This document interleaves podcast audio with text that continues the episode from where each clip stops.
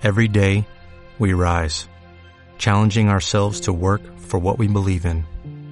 At U.S. Border Patrol, protecting our borders is more than a job, it's a calling. Agents answer the call, working together to keep our country and communities safe. If you're ready for a new mission, join U.S. Border Patrol and go beyond. Learn more at cbp.gov/careers.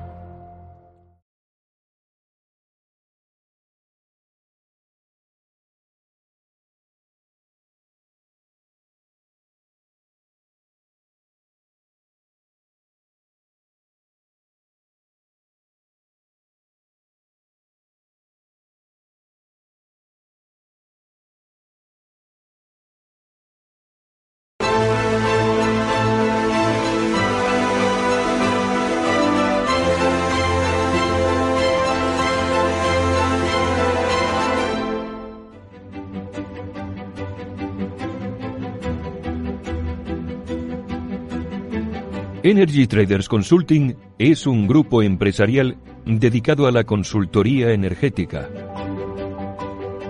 Nuestros clientes son todo tipo de empresas y entidades públicas que se planteen el ahorro energético. Nos encargamos de la implementación de su proyecto de eficiencia energética Realizamos una primera auditoría de las instalaciones y para conocer su estado actual y obtener una visión general de la situación integral. Y la gestión energética es el arma perfecta para mejorar la competitividad de su empresa, para reducir sus gastos y mejorar sus balances. No se trata de un coste, sino de un ahorro. Además, la legislación va a exigir a las instalaciones de cierto tamaño que designen un gestor energético, entre cuyas funciones estará realizar un seguimiento de los consumos, llevar a cabo una contabilidad energética y elaborar programas de mejora de la eficiencia energética de las instalaciones. Nosotros monitorizamos su instalación en remoto y llevaremos a cabo un seguimiento que le permitirá cumplir tanto con sus objetivos de eficiencia energética como con los compromisos en materia de regulación. Nuestro servicio de externalización le proporciona un técnico especializado que se dedica a asesorarle permanentemente en todo lo relativo a la gestión energética de sus instalaciones. Nuestro departamento jurídico le mantendrá al día de todos los cambios normativos y se encargará de gestionar todas las reclamaciones energéticas que sean necesarias.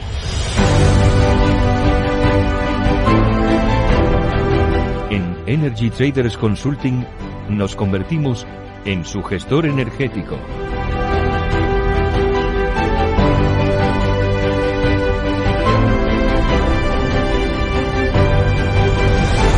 Energy Traders Consulting. Ahorro que suma.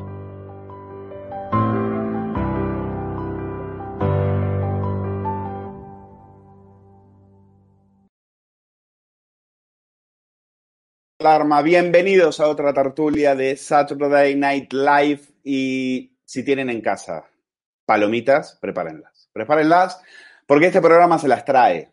Fíjense, Amazon. En Amazon deben haber visto que aquello que pasó con Patria en HBO, dijeron, oye, lo de provocar a la derecha es el mejor marketing para una serie. Y eso es lo que ha pasado con la serie El Cid que protagoniza el actor Jaime Lorente, que ha dicho en una entrevista que se preparen las derechas cuando vean el SID. Yo he visto la serie en la que actúa Lorente y tengo que decir que como actor al menos da muchísima pena, como todos los de su generación. Deben creer que con, esta eh, con estas provocaciones son los, serán los próximos Bardem y acabarán en Hollywood millonarios conduciendo un Lincoln Navigator, que es el sub más contaminante del mundo, mientras, por supuesto, luchan por acabar con la contaminación en el planeta. Bueno, entre las series que ha hecho Lorente figura Élite, precisamente, precisamente el elitismo es una forma de pensar, no es una forma de vivir. Y lo sabemos muy bien quienes desde aquí combatimos a las élites, a las élites globalistas. Y en el caso de Lorente es el culto al, al yo, es la imbatible arrogancia, esa mentalidad que les permite defender ciertas ideas como verdades incuestionables. Estos niñatos se aferran a sus ideas con el fervor fanático de una secta. Son inmunes a la crítica. Por eso hemos visto también, ahora están apareciendo, claro, le están descubriendo, hemos visto una entrevista en la cual eh, tacha de fascistas a todos aquellos que no apoyan al gobierno en plena pandemia. 70.000 muertos, cosa que Lorente no se debe haber enterado. Están convencidos de que el español de a pie es un analfabeto y que ellos, los actores, los actores, nuestros titiriteros, tienen la misión de educarles. A ver, a ver si se enteran. Lorente, que te pagan por actuar. Y ya, ya es bastante que te pagan por lo mal que actúas, no por pensar. La mayoría de los actores son bastante cortitos de lecturas y en ideas, pero ellos opinan como si fueran el Dalai Lama. ¿eh? Así que, bueno, vamos a, vamos a, voy a saludar a mis, a mis compañeros. Tenemos que hablar de lo que pasa en Baleares, eh, aparte de hablar de Jaime Lorenta, al cual dedicaremos el primer bloque, eh, porque este, claro, este está actuando en, en la serie El Cid. Y como recordaréis aquella frase del mío Cid, qué buen vasallo sería si tuviese buen señor. Pues este sí que es un buen vasallo. Este tiene buen señor. Este tiene un señor que es eh, nada más y nada menos que el gobierno social comunista, el cual él ya está dando lecciones de moralidad. Nos la da a nosotros para eh, rendirle pleitesía a ellos.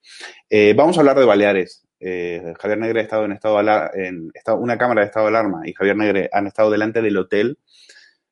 Escuchen esto, es el hotel que eh, aloja a inmigrantes ilegales con coronavirus. ¿Quieren saber cuánto sale una noche en ese hotel?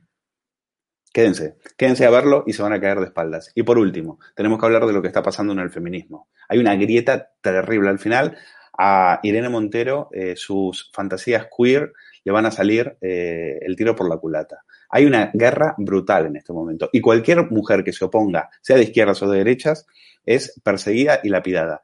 Y tenemos la suerte de tener a una de las mayores expertas en ese tema, en feminacismo, que es eh, Cristina Seguí, y vamos a aprovechar y vamos a poder hablar con ella. Pues voy a arrancar. Les saludo a todos, Eurico Campano, Eduardo García Serrano, Cristina Seguí. Gracias por estar esta noche con, eh, acompañándome en esta tertulia.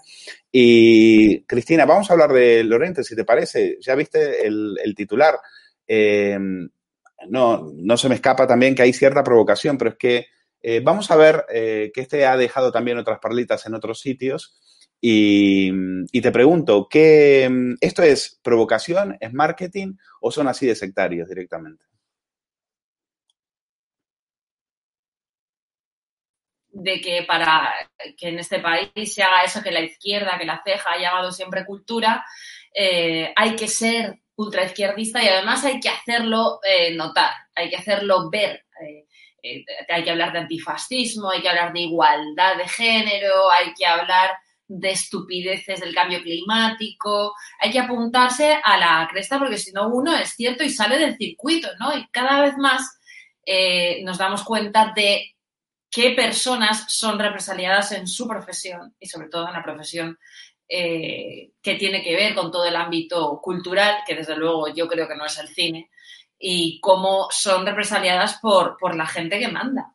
Y este pobre payaso, que es un chaval que debe de haber salido de algún instituto desconocido de arte dramático, habrá que ver, bueno, habrá que ver, yo no pienso ver la película, pero desde luego seguramente será bastante malo, pues es uno de los típicos eh, indigentes intelectuales de 20, 30 años que no tienen ni puñetera idea de quién fue el Cid campeador. A este le preguntas quién fue el Cid y se cree que es un eh, eh, cantante de reggaetón puertorriqueño, seguro, no tienen ni idea. Se leen el guion y se aprenden lo que se tienen que aprender, ¿no? Pero lo lamentable en este país es que uno eh, no puede ir a ver una película española al cine, porque son antiespañoles, porque son hispanófobos, porque son gente que aprovecha eh, el dinero de los demás, el dinero del contribuyente, más de casi 200 euros, perdón, ha recibido el cine en, en 2020, dinero que podría haber ido a cosas, desde luego, muchísimo más útiles, como para levantar los negocios de todos los autónomos que se han arruinado en este país por culpa de este gobierno criminal. Y básicamente es, un, es una actividad que no produce ningún tipo de beneficio. Las subvenciones al cine quintuplican los resultados de las taquillas. Nadie va a ver el cine español.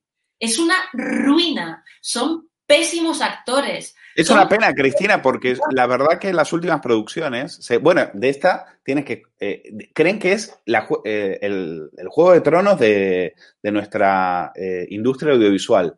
es una pena porque realmente están bien hechas desde el punto de vista técnico, pero los actores son tan, tan malos que se te cae el alma a los pies. Más allá de sus ideas, que ya sabemos, pero se te cae el alma a los pies. ¿Es este o si no es Willy Toledo en Netflix? Es decir, es que no hay más. Luis, eh, acuérdate de lo que pasó con la serie de antidisturbios, eh, lamentable, absolutamente denunciable. Engañaron además a la Policía Nacional porque utilizaron la imagen de los antidisturbios, gente que, en algunos, en, algún caso casi tiene que dar la vida a la operación claro, en Cataluña hace apenas un año y que utilizaron como una especie de reminiscencia tardofranquista, em, gente eh, con problemas con drogas, más cachapas en el mejor de los casos. El cine español, hay que decirlo cada vez que uno tenga la oportunidad, hoy por hoy es basura, porque es antiespañola, es basura, señores. Y si no es por la piedad del Estado y por el saqueo y la coacción al contribuyente, esta gentuza se estaría muriendo de hambre, señores. Como se va a morir de hambre este taradito ahora cuando la película no se lleve ni un euro de beneficio en taquilla. Exactamente, cuidado con los boicots, porque ya ha pasado, ya ha pasado, pasó con una película de Trueba, de Fernando Trueba, en la cual eh, eh, salió a decir que a él lo español se la sudaba y al final eh, perdió, eh, él y Antonio Resines, que era productor, perdieron dinero a punta pala, lo cual, por supuesto, no me da ninguna pena. Bueno, sabes que la película ya le empiezan a salir los gazapos históricos y por suerte tenemos a, alguien que de historia sabe y mucho de este tema, es Eduardo García Serrano. Quiero comentar con Eduardo esta, esta imagen porque, bueno, parece que le han puesto, este chico se ha sacado la foto pero parece que no es la espada, no, no era la espada del Cid, es decir, a nivel de época era, le han puesto la espada de Carlo Magno. Bueno, ahora, la, ahora, lo, vamos a, ahora lo vamos a ver, eh, Ricardo, nuestro realizador, lo va, la va a poner. Yo de espadas eh, no sé mucho, pero en Twitter se está comentando, ahí lo vamos a ver. Bueno, pues esa es la foto, a la izquierda están viendo la, una de las fotos de la promoción de, de esta serie y, y, le han puesto la, la, esa espada que ven ahí, no es eh, la, la, tizona, que sería la espada de eh, la que le correspondería al Cid, sino la joyosa, que es la espada de Carlomagno, como ven ahí a la derecha. En todo caso, yo suelto este, eh, este alarde de erudición histórica sacado de Twitter y le dejo el balón a Eduardo García Serrano. Bueno, esto demuestra que eh, tan analfabeto eh, como el, el, propio actor que yo no sé si interpreta el Cid, porque como Cristina Seguí, eh, yo no veo cine español, ni en salas de proyección, ni por supuesto en, en mi covadonga particular, que es mi domicilio. ¿eh? Yo solo utilizo la televisión para ver cine extranjero, eh, series extranjeras y estado de alarma. Punto. No veo un solo telediario no veo un solo programa vomitivo de todas las repugnantes cadenas generalistas españolas y, por supuesto, no veo cine español, pero, pero desde hace muchísimos años porque me produce náuseas, me produce arcadas. Es, el cine español eh, es sencillamente una puta mierda. Una puta mierda que además eh, aglutina eh, en el gremio el mayor número de tontos por metro cuadrado que eh, hay en España. Ahí están los actores, los guionistas, los productores y los directores, que son de izquierdas, pues porque si no, no consiguen trabajo. ¿eh? Así de simple. Bien, eh, la carátula demuestra que el productor es, es un perfecto uh, inútil y es un, es un ignorante cósmico porque eh, si quería haber hecho la carátula con la tizona, eh, no tenía más que haberse acercado a Burgos, a la ciudad de Burgos, que es donde está la tizona, después de haber estado durante muchísimos años en el Museo del Ejército, cuando estaba eh, aquí en Recoletos, y después de que Bono se llevara los efectos del Museo del Ejército, que era, después del Prado, el eh, museo más visitado de Madrid, lo que es decir, de España. Eh, precisamente para que no tuviera tantas visitas, se llevó todos los efectos del Museo del Prado, perdón, del Museo del Ejército, al Alcázar de Toledo. Y de allí la Tizona pasó a, a Burgos, que es donde está, con lo cual este productor no tenía más que haber pedido permiso para hacer la carátula con, con la Tizona. Yo me alegro de que no se le haya ocurrido la idea porque eh, si este imbécil sale con la tizona, eso hubiera sido, uh, bueno, pues una humillación para la espada del Cid uh, tremenda. ¿eh? Eduardo, tremenda. quiero que leas, mira, te quiero, perdona que te interrumpa, porque quiero que comentes estas declaraciones, sí. porque he estado eh, rastreando otras entrevistas a este personaje, personajillo, mejor dicho. Eh, le entrevistan en la revista Shanghai y dice eh, lo siguiente, mucha gente ve al Cid como un símbolo patriótico, pero no sabe que luchó más veces por los moros que por los cristianos. Si la gente entiende patria como el amor y el cuidado de las personas con las que se comparte espacio y defender los derechos que tenemos todos, genial. Eh, la gente que solo quiere ir a ver a un tío pegando hostias y gritando arriba España, que se busque otra serie. Bueno, eh, a ver si me, si me puedes eh, echar bueno. luz sobre esta gansada que acaba de decir. Vamos a ver, demuestra, demuestra una vez más algo que yo ya sabía eh, con verle la cara, sin necesidad de haberle leído y haberle escuchado, que no lo haré jamás. Eh, este, eh, este es un tonto a las tres que desconoce todo sobre la historia de España, en el larguísimo proceso de la reconquista española, el anhelo común de todos los reinos cristianos de la península era expulsar al sarraceno. A lo largo de 800 años, es verdad, hubo enfrentamientos entre los diferentes reinos cristianos, pero sin que ninguno de ellos olvidara el anhelo común de recuperar el reino visigodo, la unidad del reino visigodo que se pierde en el año 711 con la invasión musulmana. En esas pendencias entre los reyes cristianos, a lo largo de 800 años, los, rey, los reyes moros, los califas moros, optaban por uno o por otro en función de sus propios intereses. El Cid es desterrado por Alfonso VI de Castilla, al cual él hace jurar en Santa Gadea, porque él era un infanzón de Vivar, al servicio de Sancho el Bravo, hermano de Alfonso VI, asesinado por Bellido Dolfos, ¿eh? al servicio de Alfonso VI, Bellido Dolfos, le hace jurar en Santa, Gadea que no ha tenido nada que ver con el asesinato de su hermano. Esto arrodillar a un rey en Santa Gadea por parte de un infanzón, un humilde infanzón de Vivar, Alfonso VI no se lo perdona y lo destierra. Y a partir de ese momento, el Cid se va ofreciendo a la mesnada que le acompaña y a él mismo para combatir en los diferentes frentes que hay abiertos, frentes de guerra que hay abiertos entre los reyes cristianos y los reyes moros de la península. Eso no quiere decir que se pusiera del lado de los moros. Él combate para sobrevivir al lado de unos y de otros según le van contratando. ¿eh? Pero sin olvidar nunca que el objetivo final de la reconquista es la expulsión de los musulmanes de España que habían entrado a sangre y fuego por la fuerza en el año 711.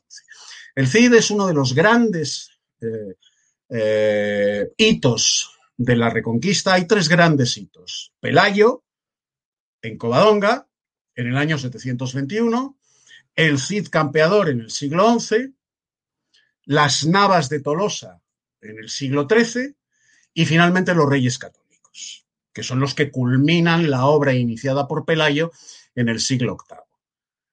Esos son los, los tres, cuatro grandes hitos de la Reconquista. Y por lo tanto, es un mito, un mito y un héroe nacional, puesto que el Cid contribuye de manera determinante al menoscabo y a la merma del poder musulmán. Ahí está su conquista de Valencia cuando le arrebata, le gana en combate al rey marroquí Búcar la tizona, la espada que este memo ha confundido con la de Carlo Magno. Con lo cual, si empezamos así la peliculita, pues lo mismo. Imagínate, imagínate lo que. Lo mismo aparece Homer Simpson de paje de, del Cid, ¿eh? Imagínate lo que harán con la guerra civil. O sea, si confunden la espada Lo mismo, del Cid lo con la de mismo aparece. Francisco Franco de, de cabo del Cid. ¿eh? Porque es que cosas así ha dicho la izquierda. La izquierda que pidió hace muy pocos años en el Congreso de los Diputados que eh, la cruz de San Andrés que llevan las aeronaves del Ejército del Aire Español en su timón de cola desapareciese porque es un símbolo franquista. Mire usted, eh, Memo, que es usted un memo, el tontolaba de Izquierda Unida que hizo esa proposición en el Congreso de los Diputados. La Cruz de San Andrés, la Cruz de Borgoña, la trae a España Felipe el Hermoso cuando viene a casarse con eh, Juana de Castilla. Y desde entonces es un símbolo patrio, es la bandera oficiosa de España durante siglos y la bandera oficial de los tercios españoles. Bueno, pues este imbécil de Izquierda Unida, de cuyo nombre no quiero acordarme, ¿eh? pues decía que era un símbolo franquista y que por lo tanto debía desaparecer de los aviones del ejército del aire español. Pues lo mismo harán con el CID. Dirán que Franco, en la película que no veré, ya lo anticipo, como Cristina, eh, que Franco era, pues eso, un cabo de la mesnada del CID. Bueno, pues eh, vamos a, eh, efectivamente, eh, me estaba riendo con, por el tema de por el tema de Franco porque lo último que falta es que eh, crean que también que la Cruz de Borgoña la trajo la trajo Franco. Pero quieren risas, vamos a tener risas porque resulta que a Jaime Lorente le hacen una entrevista también en, saben que él él eh, detesta, por supuesto, todo el facherío, lo del CID, etcétera. Él le ha dado una visión completamente diferente al, al CID, porque el CID era, era, era, franquista. Y él lo ha reconvertido, lo ha reciclado en algo mucho más guay, mucho más progre. Y él lucha contra las desigualdades sociales. Él no es un, un, un, un asqueroso fascista, él es un, eh, un, progresista, un progresista guay, un niñato de estos que eh, entienden que hacer la revolución precisamente es eh, por ejemplo, eh, hacer eh, reportajes en la revista Icon como este, por ejemplo. Bueno, ahí lo tenéis y lo voy a comentar con Eurico Campano, porque fíjense cómo está Jaime Lorente luchando contra el fascismo, posando en la revista de, del país con un reloj. Ese reloj que tienen ahí es un octifinísimo de, de Bulgari y también la, el brazalete que tiene eh, plateado, eh, creo que es plateado, pues eh, para decirles, para resumírselo, el reloj vale 6.500 euros y el brazalete vale 5.000 y pico. 5.200 euros, más de 10.000 euros solamente en la muñeca. Así se luchan con las desigualdades sociales, así lucha contra el fascismo este personajillo que ahora va por ahí provocando y diciendo que, que los de la derecha se van a enterar con su papel del CID. Eurico, todo tuyo por intentar aportar algo distinto a lo que se ha dicho, porque prácticamente, aparte de que coincido absolutamente con todo lo que, lo que habéis dicho, tanto tú, Luis, como Cristina, como mi querido Eduardo, eh, esto entra dentro de algo mucho más global y mucho más preocupante, que es no solamente ese intento de reescribir la historia por parte de la izquierda, sino el intento de, bueno, pues hacer tabula rasa absolutamente de todas las grandes obras musicales, teatrales, noveladas y que han vertebrado siglos y siglos y siglos de la cultura europea, por quedarnos en nuestro viejo continente, y darles un toque más moderno, un toque más guay. Eh, esto de, bueno, pues hacer interpretaciones presentistas, por ejemplo, y que a mí me lleva, por un lado, divirtiendo, si no fuera porque es absolutamente preocupante, eh, desde hace muchos años, ¿no? Y así, pues, por ejemplo, puedes ir, como fui yo hace no más de un año y medio aproximadamente, a ver una de las zarzuelas más castizas, no voy a decir ni el título ni el teatro para no avergonzarles, y entonces, bueno, pues entre chulapas y madrileños y verbenas de la uy, casi se me ha escapado, verbenas de la Paloma, que son tan madrileñas, pues aparecía no solamente la bandera de España, sino una señera. Y tú dices, ¿y qué demonios hace aquí una señera? No, pues el, el tío que hizo el montaje, al cual tenía la desgracia de conocer, me dijo que, claro, que había una serie de indicaciones para que la cosa fuera un poco más plural, ¿no? O este asunto, pues, pues no sé, de, para atender a la ideología de género, que no sé si luego vamos a hablar sobre ello, a la mal llamada ideología de género, pues prácticamente va a haber que tener eh, que reescribir pues el final del 80% de las óperas italianas, por ejemplo, ¿no? Por no hablar, pues mira, eh, hubo una polémica y un escándalo hace un par de años o tres, creo que no más tiempo, acerca de nuestra españolísima Carmen, que no la novela, que era de Bizet, que ya en su día Carmen Sevilla y algunas más se encargaron de, deshacer en una copla, pero claro, pues era muy poco políticamente correcta. No te digo ya otras... Bueno, Carmen hoy sería imposible. Hoy José sería un asqueroso machista y, por supuesto, eso de, sería, el asesinato final, pues imposible. A la cárcel. Bueno, pero Carmen y, tantas y tantas. Cógete el, 80% de las óperas italianas, que todas terminan mal, desgraciadamente.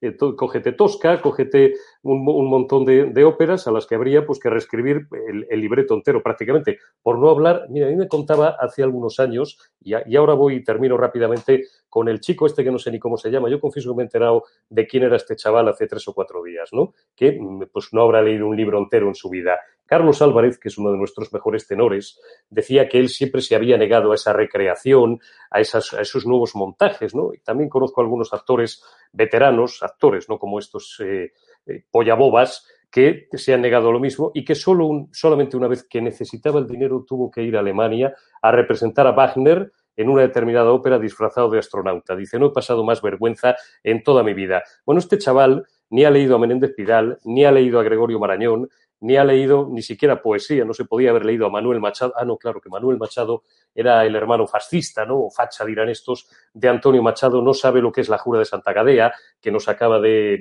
glosar Eduardo García Serrano, que es un episodio histórico, entre comillas, bastante discutido y discutible, ¿no? Porque hay quien sostiene, no pocos, que es en el fondo pura leyenda popularizada por Hollywood, entre otros, pues don Ramón Menéndez Pidal, que fue la primera persona a que mí, Eurico me da, para terminar este tema, me da, eh, ya me empieza a, fastidiar que, eh, que, toda esta progresía actoral tenga que realmente, tenga que, porque muchos de ellos, eh, de hecho, lo hacen, lo hacen para, lo hacen para, para ser aceptados en la secta. Es decir, a mí me ha dado mucha pena, por ejemplo, ver a Quique San Francisco eh, en las últimas apariciones, en las últimas declaraciones, defender a Pedro Sánchez, después de lo, de, lo que después, después, de, las cosas, después de las críticas que, y, muy fundadas, muy fundamentadas que había, que había hecho sobre la gestión de la pandemia, incluso eh, aquí en estado de alarma. Y ahora lo ves, lo ves bajando la cabeza contra ellos porque les quitan los bulos, les quitan de circulación, les, les, eh, les cancelan las, eh, las funciones en los teatros. Eh, claro, es una secta. Y si no pasas por el aro de ellos, pues pasa esto. Y este chico se lo, lo, ha aprendido muy bien.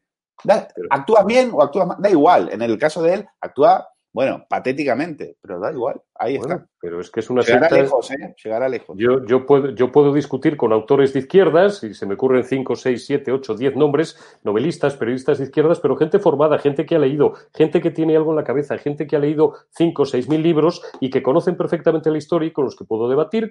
Podemos, bueno, someterla a distintas interpretaciones, pero cuatro desgraciados como aquellos de Operación Triunfo, que, que como eran catalanes, no sé qué les pasaba, y entonces, bueno, pues, pues querían hacer ahí una especie de, reinterpretación de la articulación lingüística del Estado español que les gusta tanto decir a ellos, o, bueno, pues aquellos que decían que Mecano era un grupo homófobo simplemente por una frase absolutamente absurda y estúpida, interpretada a día de hoy de forma presentista, una letra hace 30 años, cuando fueron los primeros que dedicaron una canción a una pareja de mujeres ¿Qué, nos pueden enseñar unos chavales que lo único que saben es la cultura del Twitter, del Insta, o sea, de las redes y de los 140 caracteres y que son incapaces de terminar un libro, que no saben quién era el Cid, por favor? Exactamente. Bueno, vamos a cambiar de tema porque tenemos que ir a Baleares. Eh, una cámara de estado de alarma ha estado delante del hotel en el cual eh, están alojados en estos momentos inmigrantes ilegales positivos de coronavirus.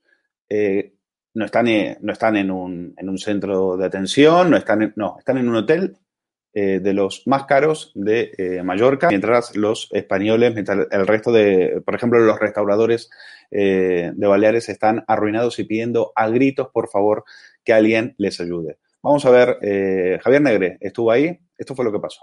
Baleares sin poder llegar a fin de mes y los inmigrantes irregulares pues en este hotel. Meliá Palma Bay, custodiado por la Policía Nacional, porque aquí están en calidad de detenidos hasta que pasan su situación de aislamiento o superan el COVID-19 y ya los dejan normalmente en libertad según fuentes policiales. ¿Qué le parece que haya en este hotel de cuatro estrellas inmigrantes ilegales? ¿Qué les parece que haya inmigrantes Una- ilegales una- con coronavirus Una además? vergüenza. Sí. España. España una vergüenza. Pero ¿qué vamos a hacer? Esos son los políticos. Los que ¿Parece que haya inmigrantes ilegales en un hotel de cuatro estrellas? Fatal. ¿Fatal por qué? No, fatal. Pero cuénteme, ¿por qué? No, que Es un minuto. Fijaros los coches de policía aquí, todo el despliegue que hay. Es algo que yo no puedo entender. ¿Por qué a los españoles los dejan tirados y por qué a los inmigrantes ilegales le dan esta suerte de hotel? Tengo la sensación que a los ilegales de aquí los han metido por la puerta de atrás, o sea, por la fachada que no da al mar, para tenerlos escondidos y para que no pasen Canarias, que es un canteo, que salen al banco en, en primera línea y claro, ven todo pues como está. Ahí lo tienen. A este no la Bueno, se ha cortado el vídeo o, se había cortado algo. Bueno, el- lo dicho, eh, respecto al tema de la situación en Baleares, Cristina, eh, bueno, ahora vamos a ver cuánto creen los que nos están escuchando en estos momentos, son casi 1.400, 1.500 personas en directo que tenemos hoy, cuánto creen que vale ese hotel eh, una noche en, en ese hotel. Nosotros hemos hecho, lo hemos buscado en Expedia y lo hemos averiguado. Cristina, tu impresión antes que eso. Bueno, es lo que está pasando en Baleares, es lo que está pasando en la comunidad valenciana, donde, por cierto, según Chimo Puig, la gente no puede, los valencianos que llevan fuera no pueden entrar en Valencia porque no están empadronados en Valencia y los valencianos eh, que quieran irse fuera tampoco pueden salir, los madrileños que vivan en Valencia tampoco pueden entrar. O sea, esta gente puede entrar, llegar en aviones de Vueling, de Ryanair o en barcos de Balearia, como están llegando, pagados por dos agencias eh, que pagan estos billetes con dinero del, contribuyente a través de la Cruz Roja, paga la Cruz Roja, vuelvo a repetir, y se les mete en aviones como personas libres, vienen aquí o llegan a Baleares con test PCRs hechos eh, pero sin el resultado hasta que llegan a Valencia o hasta que llegan a Baleares, en el caso de que estén hechos con documentación falsa o sin documentación, mezclados con pasaje,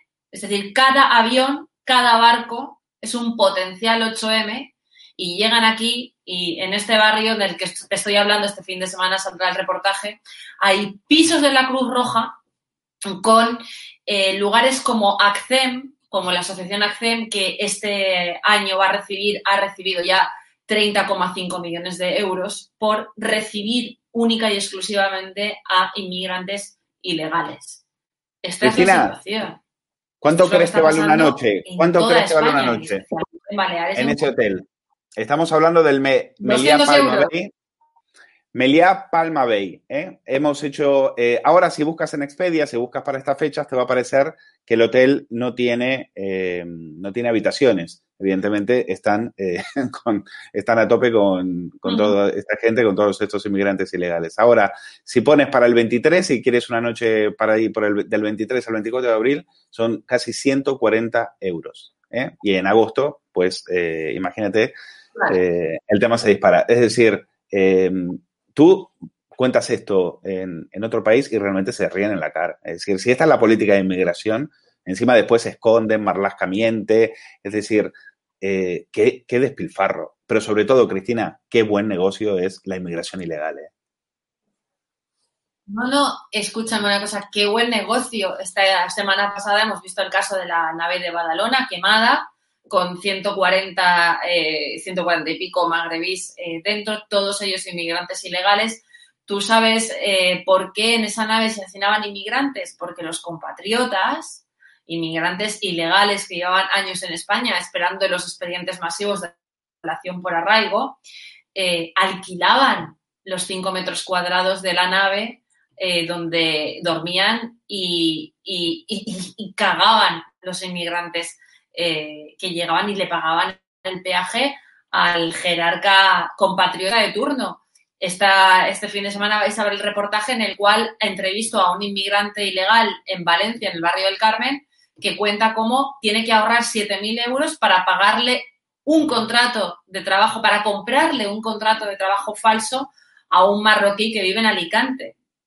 Es decir, este es el modelo infame de inframundo de la izquierda, en el que cualquier aspiración vital de cualquier persona es, eh, está totalmente sumergida, ¿no? Es totalmente, eh, obviamente, solamente hay un modelo al que pueden aspirar y es el de la delincuencia. Vamos, vamos a, a escuchar porque efectivamente así como hay dinero para alojar a esta gente en hoteles de lujo, eh, los españoles mientras tanto sufriendo, pagando, ¿eh? Eso sí, pagando religiosamente, impuestos, tasas, servicios, eso, arruinados, pero pagando religiosamente porque el Estado no les perdona ni una, es decir, este, este gobierno. Vamos a escuchar una entrevista a uno de sus hosteleros en Baleares que está sufriendo y mientras tiene que ver cómo a los inmigrantes ilegales se les ponen hoteles de lujo. Hay una incertidumbre Entonces, brutal. Esto es lo, lo, que nos va matando. Planificas horarios. Yo ahora estoy con mínimos de personal. Tengo dos chicas a media jornada. ¿Y el resto de ERTES? El resto de ERTE. ¿Cuántos empleados tenías? Seis. ¿Te ayuda el gobierno balear? ¿Alguna ayuda a la hostelería? Hablan de ayudas, pero no llegan y son insuficientes. Bueno, llegan a los chiringuitos suyos. De, bueno, de ideología, de género, es que, eh, de inmigración irregular. Eh, los inmigrantes irregulares que están llegando a Baleares probablemente tengan más ayudas que usted. Probablemente. Y que los alojan Entonces, en hoteles. Por ejemplo, mire, eh, dos chicas a media jornada, que lo que tengo, sus nóminas juntas suman, son 690 cada una, suman, no llega a 1.300. Pero de seguridad social, este mes he tenido que pagar 3.500. No, te salen las cuentas. No salen las ¿Y el alquiler es tuyo? Eh, no, no es mío, lo alquilo. Entonces, ¿Te han bajado un poco el alquiler? En nada. Entonces, entre alquiler, seguridad social, el coste de la materia prima, que es más o menos un tercio de, de lo que facturas, y lo que estamos facturando ahora, claro, hay que tener en cuenta que no hay turistas, Uh, la gente está limitada en horarios, tenemos limitado el aforo. De preocupación, noches en vela porque no le salen los números. ¿Cuánto va a aguantar? Hay una incertidumbre Entonces, Bueno, eh, en el vídeo también se podía ver eh, a, este hostelero diciendo que eh, le, ha tenido que pedir dinero a su madre para, para poder llegar a, fin de mes. Su madre que, que vive de una pensión, que vive de una pensión. Eduardo, ¿cómo, lo, ¿cómo lo estás viendo? A mí es que estos temas me, hierven la sangre realmente. Bueno, esto es el drama humanitario el drama humanitario de nuestros compatriotas españoles, porque el relato de este hostelero es eh, el, el relato de la ruina, porque todo eso que nos ha contado tiene, eh, tiene un final eh, absolutamente predecible, no hace falta ser licenciado en dirección de empresas, ciencias económicas y demás por Harvard, ni siquiera por Salamanca. Este señor está abocado a la ruina. El gobierno alemán facilita a, fondo perdido, además, a todos los autónomos, eh, pequeños y medianos empresarios, les facilita, eh, les da el, entre el 60 y el 70% de lo que facturaban antes de que se iniciara la pandemia a fondo perdido para ayudarles. El gobierno español no les da ni las gracias y además les exige unos impuestos sobre unas cantidades que no han facturado, que no han podido ganar. Esa es la diferencia entre el gobierno alemán y el gobierno español. La diferencia entre un gobierno que está gestionando muy bien la crisis económica eh, originada por la pandemia y eh, el gobierno español, social comunista, que está gestionando muy bien los bolsillos de sus eh, miembros del gabinete, pero que está matando, literalmente, matando de miseria a los autónomos españoles, a los trabajadores españoles y a los empresarios españoles. Y esto lo vamos a pagar muy caro todos. Porque esto no es un caso aislado. Este es el denominador común de todos los pequeños y medianos empresarios españoles. Los del IBEX 35 no, porque esos son la pomada, que viven gracias a que le pasan permanentemente la lengua por el culo al gobierno de turno. Les da lo mismo que el culo sea socialcomunista, que sea del PP.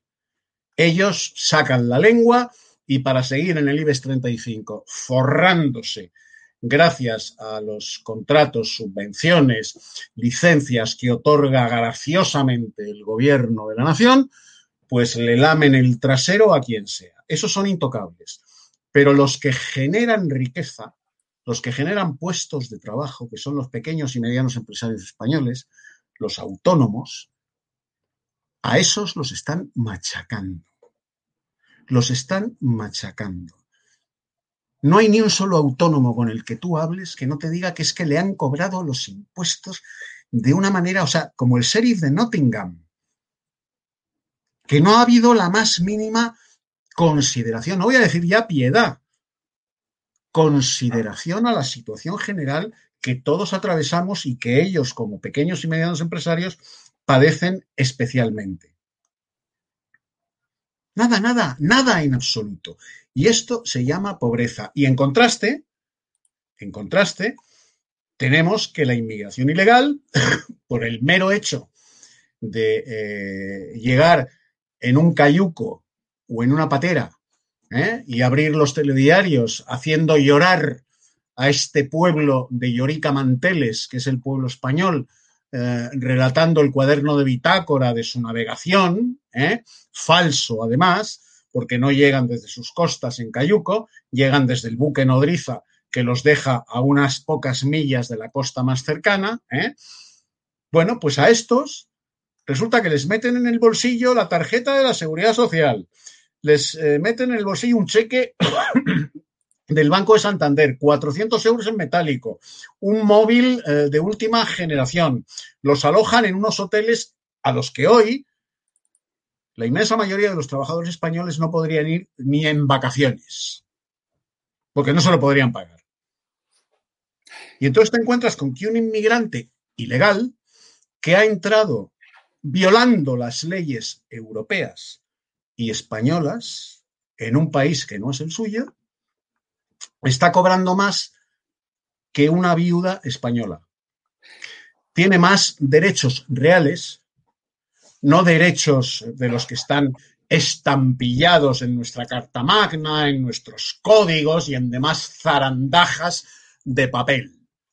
Los derechos reales. Tiene más derechos reales un inmigrante ilegal que una viuda española. Eduardo, eh, me quedan 15 minutos y lo quiero dedicar al último bloque que eh, va de feminismo. Y hay una, como sabéis, hay una gran grieta en este momento. Eh, le está saliendo la ley trans, a Irene Montero le, está saliendo el tiro por la culata. Y fíjense, tenemos algunas cosas para mostrarles que son bastante llamativas y las voy a comentar con Eurico Campadón. Por ejemplo, este tuit. Tuit de Barbie Japuta, ya saben quién es. Es decir, bloguera de, de público, del diario público, de la hoja parroquial de Podemos, dándole la razón a Vox en el tema de la ley trans. Es decir, la ley trans de Montero ha abierto al, bueno, al feminismo radical, al feminismo, como le quieran llamar, en canal, diciendo, ha tenido que decirlo Vox para que mucha gente entienda que lo que pretende Podemos no es feminismo y que la ley trans que defienden es misógina. Para que nos entendamos, la ley trans de Montero permite que venga un hombre Puedo ser yo, puede ser Eurico, y diga, yo soy mujer y a partir de ahora en el DNI quiero que ponga que me llamo eh, Elena Pérez o lo que sea. Y a partir de ahora usted me tiene que decir que soy mujer. Y si no me llaman mujer, pues entonces voy y lo denuncio. Aparte de otras ya eh, experiencias eh, o técnicas de ingeniería social alarmantes como son que, por ejemplo, las niñas se pueden ir a hormonar desde muy corta edad y los padres no pueden, si los padres protestan sobre eso, les pueden quitar la custodia en el caso de que estén separados. Bueno, es absolutamente aterradora. Eh, Eurico, eh, tu impresión. La voy a hacer muy corta. Em, el sexo es una cuestión biológica.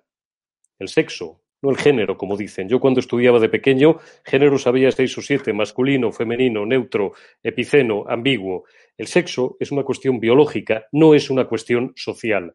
Segunda cosa, el género, por tanto, lo determina la naturaleza. Sexo lo determina la naturaleza el género, como dicen estos. No lo determina tu circunstancia social o que un ratito por la tarde cada seis meses te quieras sentir mujer, te quieras sentir hombre, ahora te quieras sentir trans, te tengan que hormonar, te quieras sentir medio pensionista. Eso, una de las grandes contradicciones que ha venido a provocar ha sido en el seno mismo de la izquierda. Parto, siempre lo repito, que la ideología de género la mal llamada ideología de género, es una excrecencia del marxismo, una de las últimas excrecencias del marxismo. Pero precisamente el feminismo, que no es una ideología precisamente de derechas ni conservadora, entendiendo tales conceptos de manera tradicional, lo que defiende es una suerte de supremacismo, y de eso sabe mucho Cristina también, de la mujer sobre el hombre.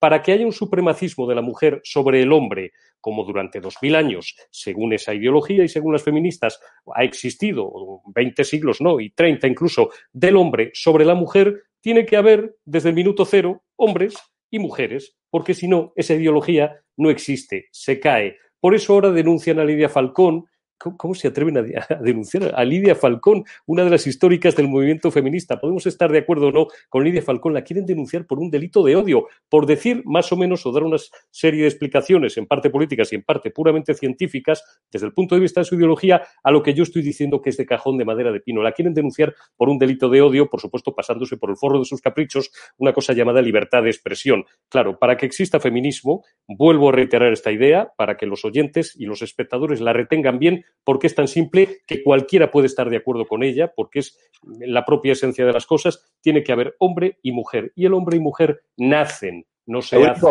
Bueno, eh, espera, porque según la ley trans no es así. Mira estas imágenes. Eh, vamos a ver, porque detrás de la ley trans hay, por supuesto, toda una eh, operación para exterminar civilmente a los que no piensen como ellas. Vamos a verlas porque en esas, con esta ley, precisamente puede venir un tío eh, esto está, eh, está ahí, está en Twitter. Ahí tenemos el de la izquierda. Es un hombre que dice que él se siente mujer. Creo que este tiene, tiene cuatro hijos. Eh, y dice que se siente mujer y que a partir de ahora quiere que sea tratado como una mujer. Y en la ley trans, si no es así, así como ya en la ley de ideología de género, cualquiera que cuestione la violencia de género ya de por sí debería ir a la cárcel, aquí es exactamente lo mismo. O si no, el de la derecha, Marcos Venturas Armas. Esta es una joven, se vende así, joven, canaria, autista, trans, no binaria, que no sé lo que significa, bisexual y de izquierdas. Y esta amenazó a Lucía Echevarría por delito de odio por decir que este señor era un hombre, que evidentemente se cae, eh, la evidencia se cae eh, por sí misma. Así todo, con esta ley, pues entonces eh, cualquiera que se atreva a decir que este señor es un hombre en lugar de una mujer, iría a la cárcel. Eurico, remátamelo, que tengo que ir con Cristina. ¿Recordáis aquella, bueno, aquel niño, aquella niña de Extremadura que dijo, no sé cuántos años tenía, siete, ocho años, es que es aberrante, o yo creo que eran siete más que ocho, unos papeles que le habían escrito y que él leyó. bueno, pues, pues resulta que un niño ya con cinco años se puede traumatizar porque resulta que él quiere ser niña, pero ha nacido niño, qué desgracia, ¿Cómo coño se va a poder traumatizar un niño de cinco años o de seis años o una niña de cinco años o de seis años? Y entonces es esa vieja estupidez de que, claro, esto todo son condicionantes sociales porque a la niña la pones desde pequeñita a jugar con las muñecas. Esto es una tremenda estupidez rebatida, vuelta a rebatir 50.000 veces desde el punto de vista científico y ahora se basan en un queer, que este otro, este sí había leído alguna cosa, ¿no? Como el actor este, que no sabemos cómo se llama. Eurico, te, estoy, perdiendo. Te estoy perdiendo porque eh, hay un problema con la conexión. Vamos al vídeo. Eh, lo que van a ver ahora está pasando en Canadá, donde la ley trans de Montero ya se está aplicando. Lo que van a ver es a una chica que se llama Lauren Southern, que es eh, activista, es de derechas, y lo que quiere con este vídeo es denunciar precisamente la, lo, surrealista, lo bizarro, lo absolutamente delirante de esta ley, en la cual ella va de mujer, con tacones, bien vestida, muy guapa y demás, va a una oficina en Ontario y pide que sea, le, hagan un ID y que sea reconocida como hombre. Y a partir de ese momento verán que la funcionaria dice, ah, menos mal que usted me avisó. ¿Cómo no, señor? A partir de ahora le trato como señor. Si no lo hace así, esa funcionaria sería expedientada y, y tendría y podría perder su empleo. Mírenlo y lo comentamos con Cristina Seguí.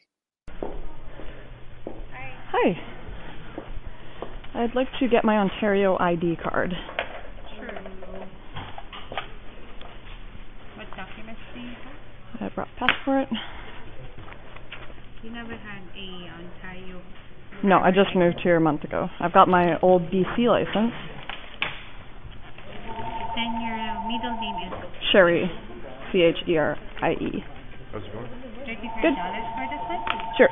One more thing. For purposes of this identification, I would like to be identified as male. I brought in all of the uh, proper documents. Huh. I'm glad you told me. One moment, sir. Yep.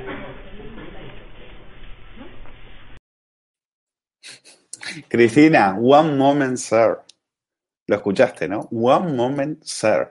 Pues esta ley, esto es lo que nos quieren meter, esto es lo que nos quieren meter. O sea, una tía va y le dice, a partir de ahora usted me trata como hombre, y la otra le dice one moment, sir. Y si no le dice señor, queda, podría perder su empleo. Tú has escrito un libro precisamente para que es más que un libro, es un antídoto frente a toda esta eh, enfermedad eh, que lo ven ahí, eh, que es el manual para defenderse precisamente de, de este feminacismo. Eh, Cris, todo tuyo.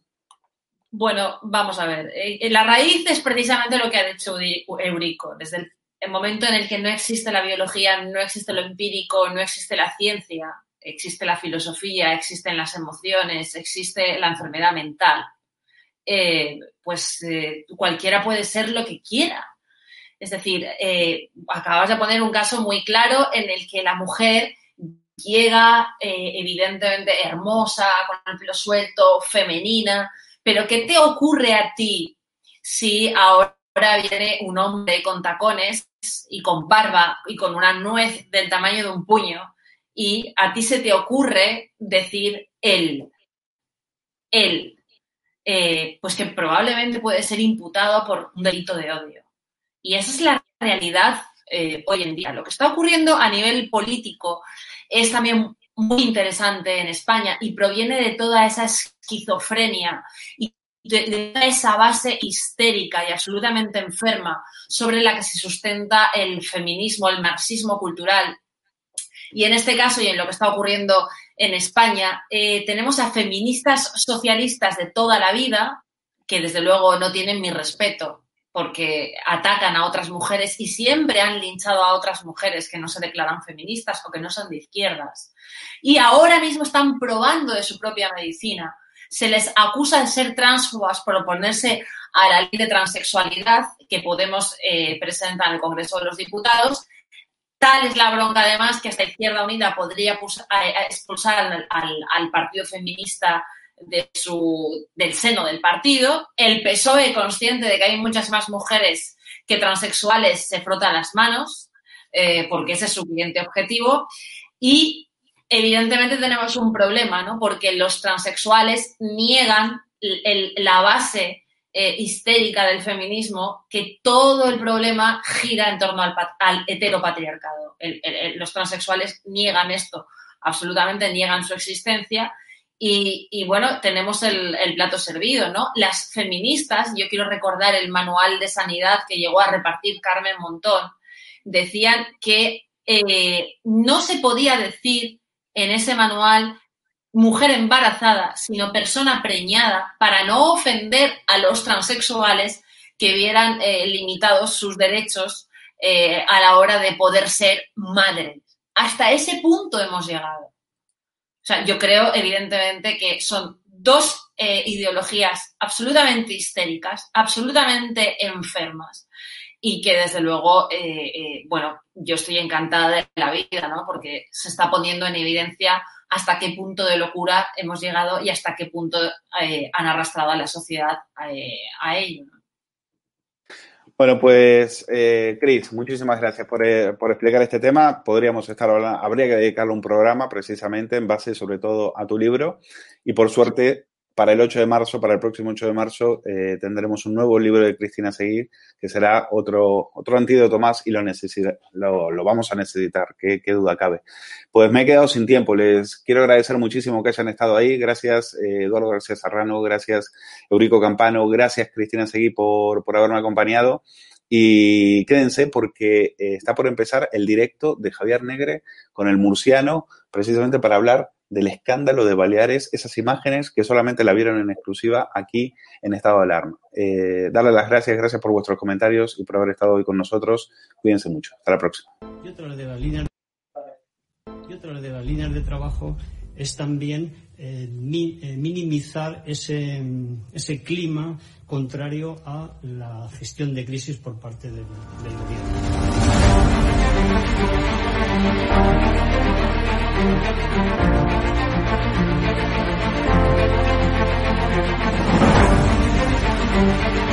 Van a garantizar, como digo, de inmediato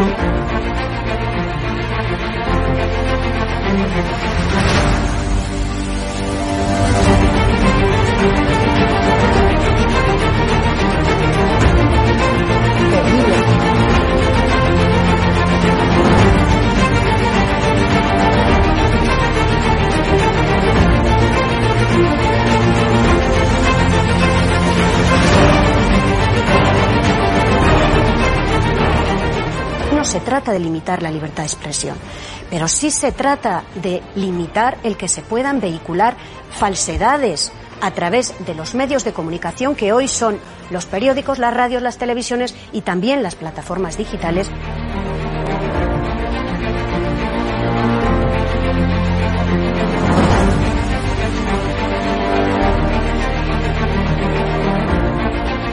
¿Cuándo los comunistas han tenido éxito? En momentos de excepcionalidad, en momentos de crisis.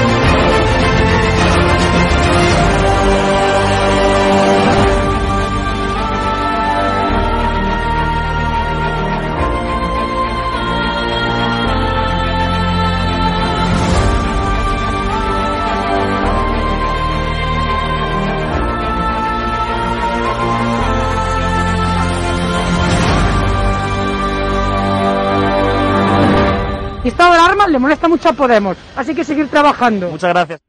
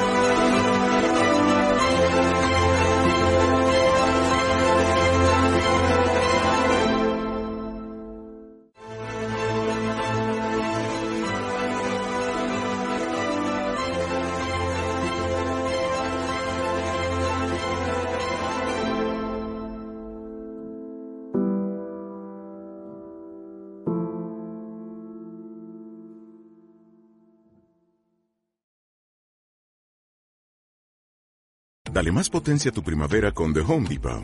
Obtén una potencia similar a la de la gasolina para podar, recortar y soplar con el sistema OnePlus de 18 voltios de Ryobi desde solo 89 dólares. Potencia para podar un tercio de un acre con una carga. Potencia para recortar el césped que dura hasta dos horas. Y fuerza de soplado de 110 millas por hora. Todo con una batería intercambiable. Llévate el sistema inalámbrico OnePlus de 18 voltios de Ryobi. Solo en The Home Depot. Haces más. Logras más.